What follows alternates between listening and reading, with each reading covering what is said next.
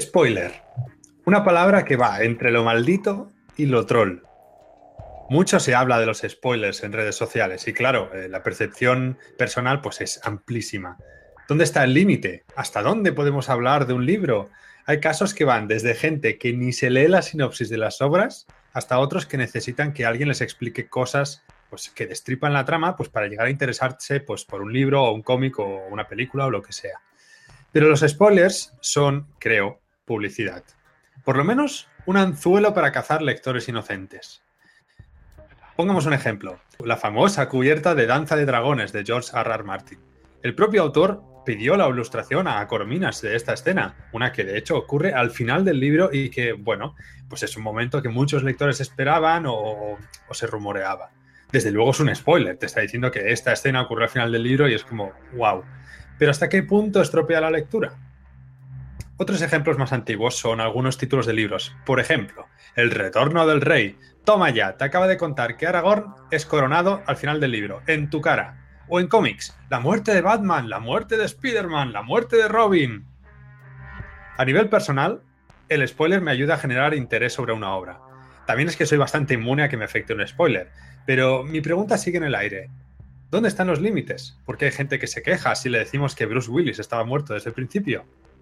¿Hay un tiempo concreto para poder comentar ciertas cosas de una trama? Quizá la respuesta sea que tenemos demasiado tiempo libre para perderlo en gilipolleces y no en leer esas obras. Nos quejamos demasiado sobre trifulcas insulsas en vez de generar debates interesantes. De verdad, no lo sé. Las preguntas siguen ahí y yo sigo sin respuestas, aunque quizá después de este editorial ya no me interesen tanto, ni las preguntas ni las respuestas.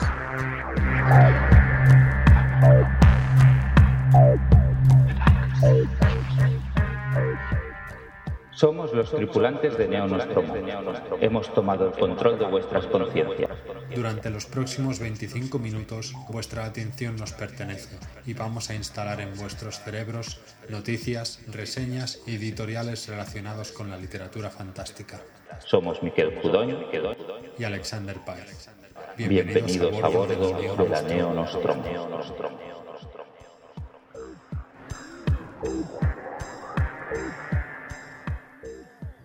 Todos los viajes son evocadores. El movimiento en el espacio resulta ser combustible para eso que llamamos recuerdos y sueños, cosas que ocurrieron en el pasado o que algún día se articularon en nuestra mente, construidas a base de fragmentos, piezas rotas y adobe de saliva y sangre. Siempre hay un momento de evasión en que el cerebro juega malas pasadas y se atraviesan las fronteras dos veces, o incluso tres. Viajar al norte, al sur, arriba o abajo, es algo que puede ocurrir muchas veces en una vida. Pero hacerlo hacia adentro es algo que solo ocurre una, casi siempre durante los mismos viajes.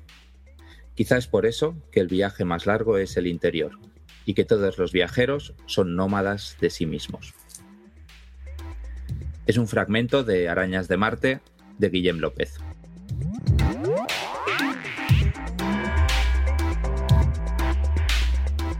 Y con este fragmento, bienvenidos a Neonostromo número 14. Bueno, en este episodio nos toca hablar de dos libros que creo que pues, a, cada uno de nosotros nos han impresionado muy gratamente, lo cual siempre es un placer cuando haces un programa de este tipo. Hoy os vamos a hablar precisamente de Arañas de Marte, el libro que ha publicado Guillem López en Valdemar, y también de Farista, un libro publicado por Mar Pastor. Sin más prolegómenos, empezamos con la primera reseña. Arañas de Marte, de Guillem López. Me resulta muy difícil hablar de esta novela sin revelar demasiado. Creo que buena parte del placer de su lectura surge precisamente de ir descubriendo con qué tipo de bicho nos estamos enfrentando. Y sí, sí, a todos esos nerds agazapados que nos están escuchando, sé perfectamente que las arañas no son insectos, pero ya me entendéis. De momento diré que es una de las novelas, de género o no, más interesantes y sorprendentes que he leído este año algo que en realidad no es tan raro siendo su autor quien es, Guillem López. Interesante, sorprendente, pero no fácil. Vaya por delante que Arañas de Marte es una lectura desafiante y que le va a exigir al lector que no se precipite y esté dispuesto a aceptar que hay diversas interpretaciones posibles, según el nivel de lectura, más o menos literal, más o menos alegórico que estemos dispuestos a realizar.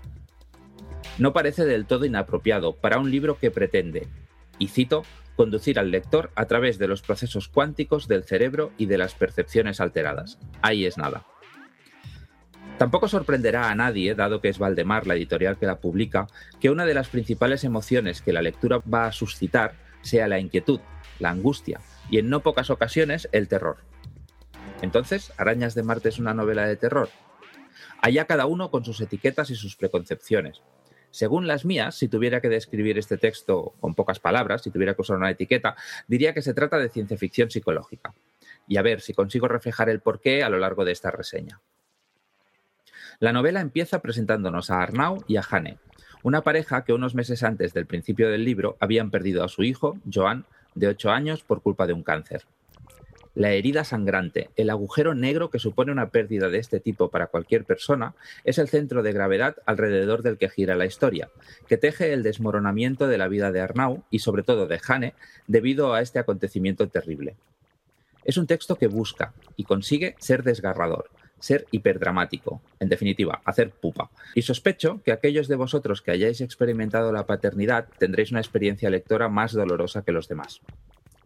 La gracia del planteamiento de la novela, para mí, y partiendo de la base de que Guillén López tiene gusto e intuición para eso de juntar palabras, unas palabras con otras, surge de unos elementos muy concretos. A ver si os convenzo. Por un lado, la historia se desarrolla de una forma nada lineal pero no solo en el sentido temporal de la trama, sino también en el terreno de las, digamos, posibilidades. Es decir, la historia no solo nos lleva hacia adelante y hacia atrás, sino también hacia los lados, explorando diferentes ramas posibles de la historia. A veces lo indica de formas extraordinariamente sutiles. Otras, sin embargo, lo hace con una brusquedad tal que sorprende e incluso admira que la historia no se rompa. Y el caso es que no se rompe, en cambio, y si me permitís que me ponga un poco místico, lo que hace es vibrar y resonar haciendo que el lector reconsidere lo leído y el horizonte de la historia se expanda. Otro de los aspectos interesantes del libro para mí es la elección de un punto de vista, que es una elección más sutil y compleja por parte de Guillem de lo que podría parecer en un primer momento. Sospecho que enfrentado a un texto de este tipo, la mayoría de escritores hubieran optado o bien por una narración en primera persona, claramente decantada por Hane, o bien por una narración en tercera persona con estilo indirecto muy focalizado también en Hane. Guillem hace algo distinto y opta por un narrador más o menos omnisciente que salta de una situación a otra y de un personaje a otro, dejando que la historia respire y manteniendo un grado de ambigüedad que le sienta bien a la progresiva desintegración de la percepción del que para mí es el personaje principal. El efecto combinado de la estructura del libro y de la voz de la narración da una sensación de equilibrio entre control por parte del autor y caos e incertidumbre en, el desarrollo de la historia que para mí es uno de los mayores logros del libro. Y luego, claro, está la imaginación de Guillem, algo que ya conoceréis si habéis leído su espectacular Challenger, o la novela más contenida pero igualmente impactante La polilla en la casa del humo. En este caso, os encontraréis con invasores de la quinta dimensión, agujeros negros apocalípticos, fantasmas, universos paralelos, arañas gigantes y quién sabe cuántas cosas más escondidas entre las líneas del texto, en una novela que resulta extraordinariamente diquiana y muy, muy, muy personal. Yo le pongo 4,5 estrellas de las 5 posibles y recomiendo salir corriendo a por ella. Y ya me perdonarán el entusiasmo. Yo le pondría 5 de 5, ¿eh? Sí, sí, sí, sí. A mí me dejó muy, muy, muy impresionado y creo que sí que es una novela de terror. Básicamente por cosas que has comentado, por lo de, por ejemplo, lo de. Bueno, tiene tropos de terror, ¿no? No voy a, mojar demasiado. Pero me sorprende mucho, una cosa que me sorprendió y, que has mencionado es que mezcla cosas tan ya como la muerte de un pariente por cáncer con cosas cosmológicas de terror súper chungo, idas de la olla totalmente. Estoy, últimamente, estos días hablaba con algunos lectores que se están leyendo arañas y me decían, mira, me he leído todo de Guillem, pero es que esto me está dejando muy descolocado y me está encantando. Y creo que es una de las mayores virtudes de Guillem, que no sabes por dónde te va a salir con el siguiente libro, ¿no? Estoy de acuerdo, sí. Sí, eso no lo he dicho, es verdad. O sea, los tres libros, aunque son muy reconocibles, yo creo, su estilo, Digo los tres libros porque tiene dos libros más, pero no los he leído. Estos tres libros tienen un estilo muy reconocible, pero al mismo tiempo son muy, muy, muy, muy distintos mm. entre sí. Y sí, no te nunca sabes por dónde te puede salir. Y eso es algo que a mí en general me molesta en otros escritores porque, porque me parece un poco que es fácil que se preste a hacer trampas, ¿no? Y sin embargo, yo creo que Guillem lo hace muy bien y consigue desarrollar una historia y que tengas la sensación de que está explicando precisamente lo que quiere explicar y que no es que esté improvisando mm. en todas partes. Sobre lo de si es terror o no, bueno, yo creo que cada lector es libre, ¿no? De decidirlo.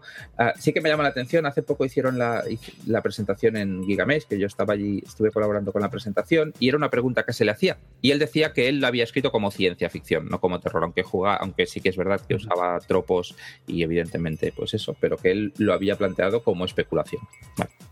y ahí queda eso. Curioso.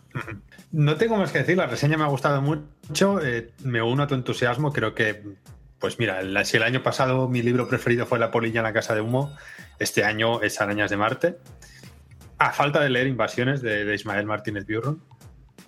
Pero bueno, vamos, eh, tiene pinta de que se va a llevar todos los, elogios posibles y merecidísimos, vamos. Sí, no sé, yo, creo que es un libro que merece toda la atención que vaya a recibir porque realmente está muy bien, ¿no? Y, y, es esto, es uno de esos libros que puedes enseñar sin complejos, partiendo de la base que los complejos son una gilipollez, pero que puedes enseñar sin complejos a cualquier persona que le guste leer diciendo, mira, esto se escribe en género, ¿no? Aquí en España. Bueno, pues ahora vamos con eh, mi reseña. En este caso es Farista de Mar Pastor, la cual se ha publicado, bueno, se escribió originalmente en catalán y se ha publicado en dos editoriales, en catalán en Ámsterdam, de Ara Libres, y en castellano en, Catedral. Así que vamos allí. Es un poquito larga, ya aviso, así que voy a intentar ir, ir al grano. Farista de Mar Pastor. Me cuesta hablar de este libro en castellano, porque lo he leído en catalán. Además, para mí, Mar Pastor es actualmente el escritor de ciencia ficción catalana más interesante que hemos tenido en muchísimo tiempo. Es más, la publicación de Farista ha sido un acontecimiento mediático en Cataluña. Numerosos medios, televisión, blogs, prensa, etc., se han hecho eco del nacimiento de Farista. Es maravilloso cuando un autor que te gusta consigue sobresalir, de algún modo, ante tanta desidia literaria. En cualquier caso, Farista, como ya he dicho en Ámsterdam y en Catedral, es una novela de ciencia ficción que bebe de muchísimas, y cuando digo muchísimas me refiero a muchísimas influencias diferentes. Pero podríamos definirla con dos cosas, con dos conceptos, como un Lost con viajes en el tiempo.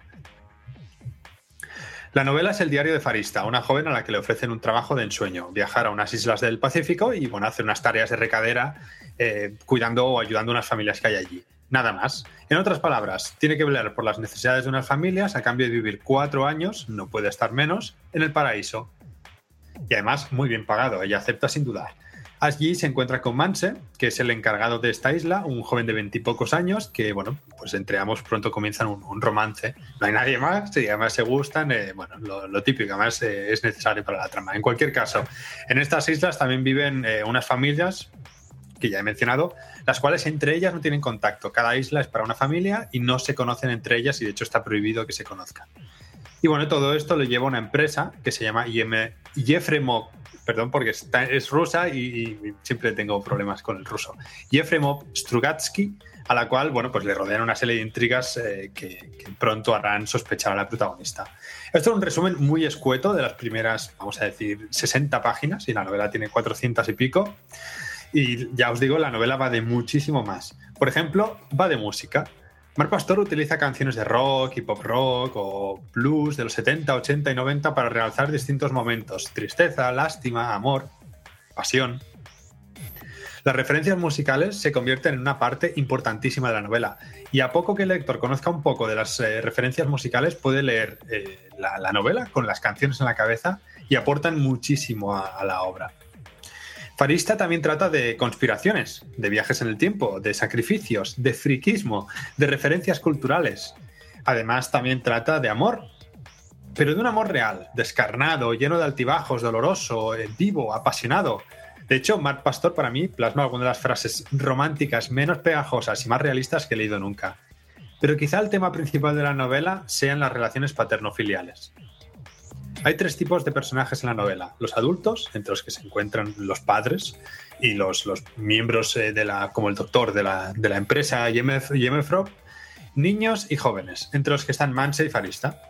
El círculo que relaciona a todos estos está muy bien hilado y Mar Pastor genera un ensayo muy interesante sobre qué significa ser padre, qué implicaciones conlleva, los diferentes tipos de enfocar este acontecimiento y demás. En cuanto a referencias frikis, Mar Pastor no se corta un pelo. Desde el hecho de que todos sus personajes tienen nombres de, lugares, personajes, novelas, de cultura pop, literatura, hasta elementos que coge para su propia obra. La más obvia es la que he dicho al principio, la comparación con Love, esa IM Frog parecida a la Dharma, o los miembros de la propia empresa algo volátiles y misteriosos, las islas en el Pacífico que no conoce nadie y nunca se acerca a nadie, la aparente imposibilidad de salir. Pero también tiene cositas pues de Doctor Who, de Henry Melville o de Jules Verne. Para finalizar, decir que esta novela se sitúa en medio del Corvoverse, o Corvoverso en castellano, el universo de novelas donde Mar Pastor conecta todas sus obras previas. Montecristo, La Maladona, La de la Plaga, eh, Bioko y la actual Farista. Además de tres relatos que podéis encontrar en distintas antologías. Sin ir más lejos, Corvo es un apellido que aparece siempre en todas sus novelas, a veces como un cameo, como en Farista, y otras como protagonista, como Bioko o La Maladona. Que un autor catalán consiga tal hazaña me parece dignísimo de elogio. Farista es la novela que más referencia todas sus anteriores obras. Es decir, Mar Pastor coge Farista y la, la coloca como un núcleo de su Corvoverse. De hecho, hay dos novelas que tienen especial presencia, que son Line de la Plaga y Bioko. En definitiva, para terminar ya, porque me largo demasiado, Mar Pastor creo que le toma el relevo a varios casos clásicos de la literatura catalana de ciencia ficción, como Pedro, lo que lo conoce todo el mundo, que sin, ánimo de desmerecer al autor, pero bueno, que, que, ya, ya va siendo hora de que llegue un nuevo autor bandera, ¿no? El Corvoverse parece que marca un punto y aparte eh, e inicia una nueva etapa, una en la que la literatura de género se normalice de nuevo en Cataluña, en la que más escritores se atreven a unirse a la estela de Pastor, que ya los hay y muchos, solo hay que ver el catálogo de Malherbas. Y además, Mar Pastor creo que muestra que no solo la ciencia ficción es literatura con mayúsculas, sino que las historias de aventura pueden esconder mensajes profundos y reflexiones que nos dejen un duradero pozo en la cabeza. Farista es un hito en la literatura catalana y Mar Pastor es un genio.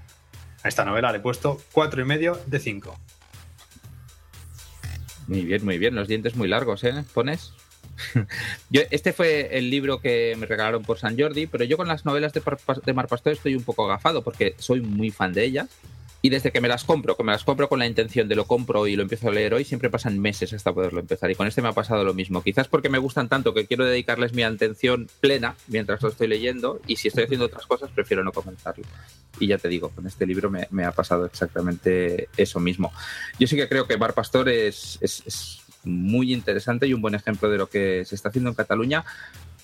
Sobre todo en, entre una serie de escritores se me ocurre el Mar Pastor y se me ocurre, por ejemplo, Sánchez Piñol, que quizás se prodiga menos, que cultivan el fantástico y tienen, tienen, tienen eco, digamos, en, en la prensa general y entre los lectores generales, cuando es literatura fantástica sin ningún tipo de cortapisas ni de, ni de complejo, ¿no? También te diré, y por eso no lo he mencionado, que Sánchez Piñol hace mucho tiempo que no cultiva el género fantástico. De hecho, es, ahora es más conocido por Victus y sus novelas de, históricas en Barcelona. Y creo que Mar Pastor sí que es un gran defensor y, y a capa y espada, vamos, con, con, el fantástico. Por eso, por eso quizá no he metido a Sánchez Piñol. Bueno, pero así como Sánchez Piñol se ha, ha escrito una novela o dos sobre género, sobre, o sea, fuera del género fantástico, ¿no? Dedicados al histórico, Mar Pastor también cultiva la novela negra. Quiero decir que, que, que los dos sienten afinidad por el género y escriben mm. dentro y fuera de él, ¿no? quizás sí que es verdad que Mar Pastor se dedica más al género fantástico. En todo caso, esto venía a esto, ¿no? A que, a que son novelas, yo creo, claramente escritas con intención de ser novelas de género, ¿no? Centrándonos concretamente uh -huh. en las de Mar Pastor, pero que yo creo que pueden gustar también a cualquier lector, ¿no? Sí, sí, desde luego, Cargar, yo, yo opino exactamente igual. Eh, Farista no deja de ser una novela de aventuras que tiene un principio relativamente juvenil, es, no deja de ser el diario de una joven que, que consigue un trabajo nuevo y acaba siendo un no sé, imagínate el capitulazo de Doctor Who más loco que hayas leído, o sea, hayas visto, perdón. Eh, es aventuras, eh, al fin y al cabo es aventuras, y no tienes que ser un lector de ciencia ficción para, para que te guste Farista, ni muchísimo menos, vamos. Está claro que si eres un fricazo, pues vas a pillar muchas referencias, pero si no, te lo vas a pasar genial. Vas a leer una historia de aventuras, de amor, de intriga y de, y de cositas que no puedo revelar, que es, es bueno, es espectacular. A mí me ha parecido espectacular, de lo mejorcito que he leído este año. Muy bien, muy bien. Muchas ganas de leerla y no tengo más preguntas yo. Muy bien, y una vez eh, completadas las reseñas, pues vamos a la sección de novedades literarias, pues que son los títulos que han salido estos últimos días o están a punto de, de salir que más nos han llamado la atención a nosotros. El primero que vamos a destacar es Dark Fantasies, que es una antología de fantasía oscura escrita por varios autores y publicada por Sportula, ¿no? Eh, gracias al, trabajo un poco como eh, coordinando y, haciendo de antólogo de Mariano Villarreal y que tiene muy buena pinta, ¿no? es uno de los libros estos de... Son, relatos, no me acuerdo ahora cuántos relatos tenía, pero que está a puntito, puntito, a puntito de salir.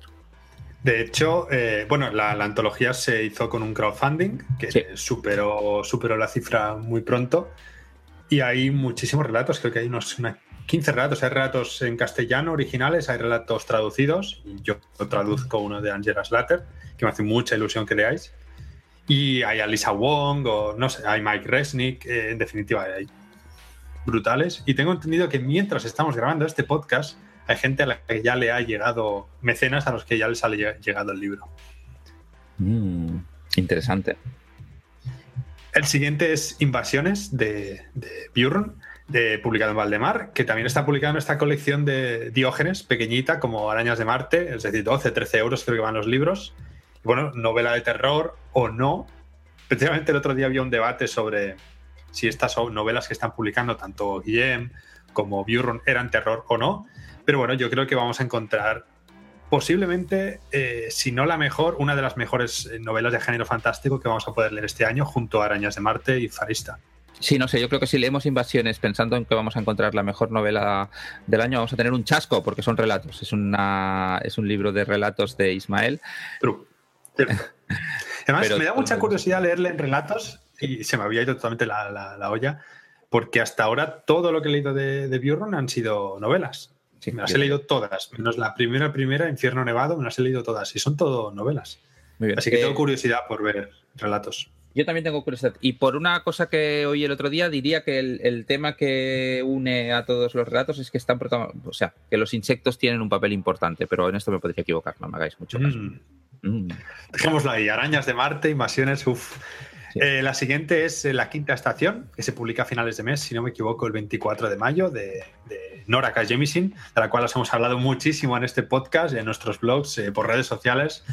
Se publica en Nova y bueno, de hecho, el otro día la editorial enseñaba ya algunos ejemplares. Novela de fantasía, principio de trilogía, con un novum de ciencia ficción y para mí una de las mejores novelas de fantasía que he leído en, muchos años. A mí me dejó loquito perdido. Totalmente de acuerdo, muy merecedora del Hugo que se llevó y yo puedo decir que el segundo libro de la serie que yo en inglés ya lo he leído es mm, es brutal. Es que es brutal. Que, llegue agosto ya, queremos el tercero, por favor. Sí, sí, sí. O sea, si, si, el tercero mantiene el nivel, será una de las mejores trilogías de, de fantasía o sí que, que habré leído con diferencia, vamos. Muy bien, el último, el siguiente libro que vamos a comentar es La última primavera de Concha Perea, Concepción Perea, que es la segunda entrega de la saga esta que inicia con hace unos años con La Corte de los Espejos, que publicó en Fantasy ah, y que explica la historia de Nicasia Recorre Túneles, una especie de, hada muy sui generis, ¿no? En, un reino llamado Terralinde. Yo todavía no he leído el primer libro, pero, pero creó bastante impacto. El segundo libro sale a finales de mes y sale publicado en... No, sale finales de mes o ya está publicado, no estoy seguro ahora, pero sale estos días en todo caso. Y se publica en Runas, lo publica Alianza dentro de su colección, de su sello, Runas. Me parece muy curioso que Runas esté publicando, reeditando nacionales. También anunciaron las fuentes perdidas de, Cotrina. Parece interesantísimo, curioso y una oportunidad estupenda para que esta autora, o sea, estas obras eh, vean, vean la luz, que yo creo que, que merecen un hueco en el mundo editorial. Sin duda, sin duda. Y siempre que haya pues sellos de calidad y buenos que, apuesten por autores españoles, pues siempre es una, una buena noticia. A mí me gusta en general, pero que apuesten por reeditar cosas que valían la pena y que un poco eran difíciles de, de, recuperar, ¿no? Que no es el caso del de Concha Perea, me parece especialmente interesante. muy, bien por runas en ese sentido.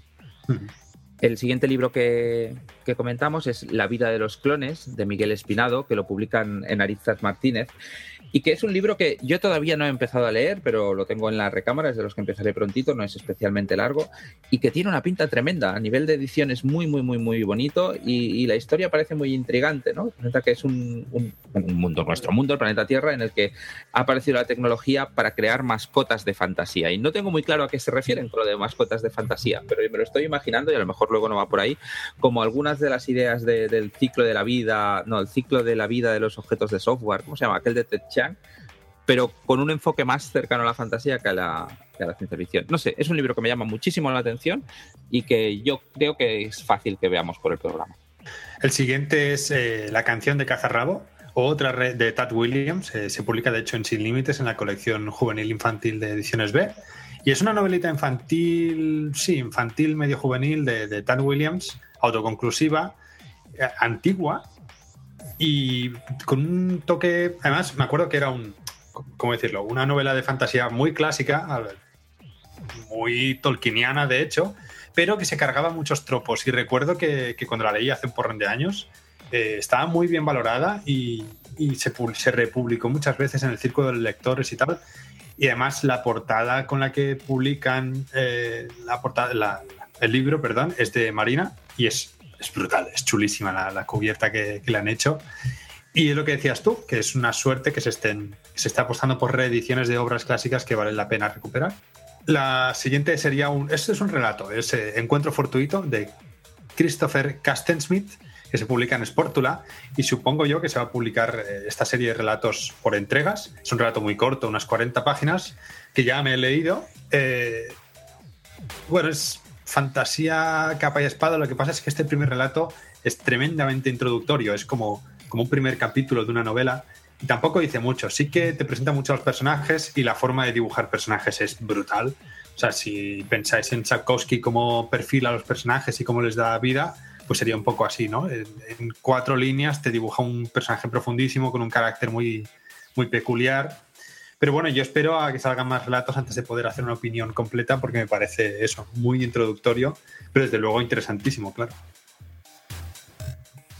Muy bien, y el último libro que vamos a destacar es Los días de la peste de Edmundo Paz Soldán, que acaba de salir publicado en la editorial Malpaso. Es un libro que, del cual aún sabemos poco, o yo al menos no, sé mucho, y creo que el componente fantástico que pueda tener no es fundamental, pero, pero que está presente, ¿no? Y que es un poco como una especie de mundo medieval, entiendo, ¿no? En el que la peste está haciendo estragos, ¿no? Y juega con, con ideas de la religión y de la historia, no sé, tiene muy buena pinta. Yo sobre todo lo destaco porque Edmundo Paz Soldán es el autor, pues que, uno de los autores que más me impresionaron el año pasado o hace un par de años escribiendo ciencia ficción, tanto cuando escribió la novela Iris como cuando escribió Las Visiones, ¿no? la antología de relatos ambientados también en el universo de Iris. Me gusta mm. mucho cómo escribe y, creo que, vamos, que lo recomiendo casi, casi a ciegas, pero creo que es una buena apuesta. Y bueno, pues hasta aquí el Neonostromo 14. Eh, gracias a todos por haber quedado, haberos quedado una vez más en nuestra nave. Y terminamos, como de costumbre, con una cita, en este caso una cita de un libro que acaban de reeditar, del cual han hecho una adaptación a la serie. Se llama El cuento de la criada, de Margaret Atwood, y la cita dice así. Me muero por tocar algo, algo que no sea tela ni madera. Me muero por cometer el acto de tocar.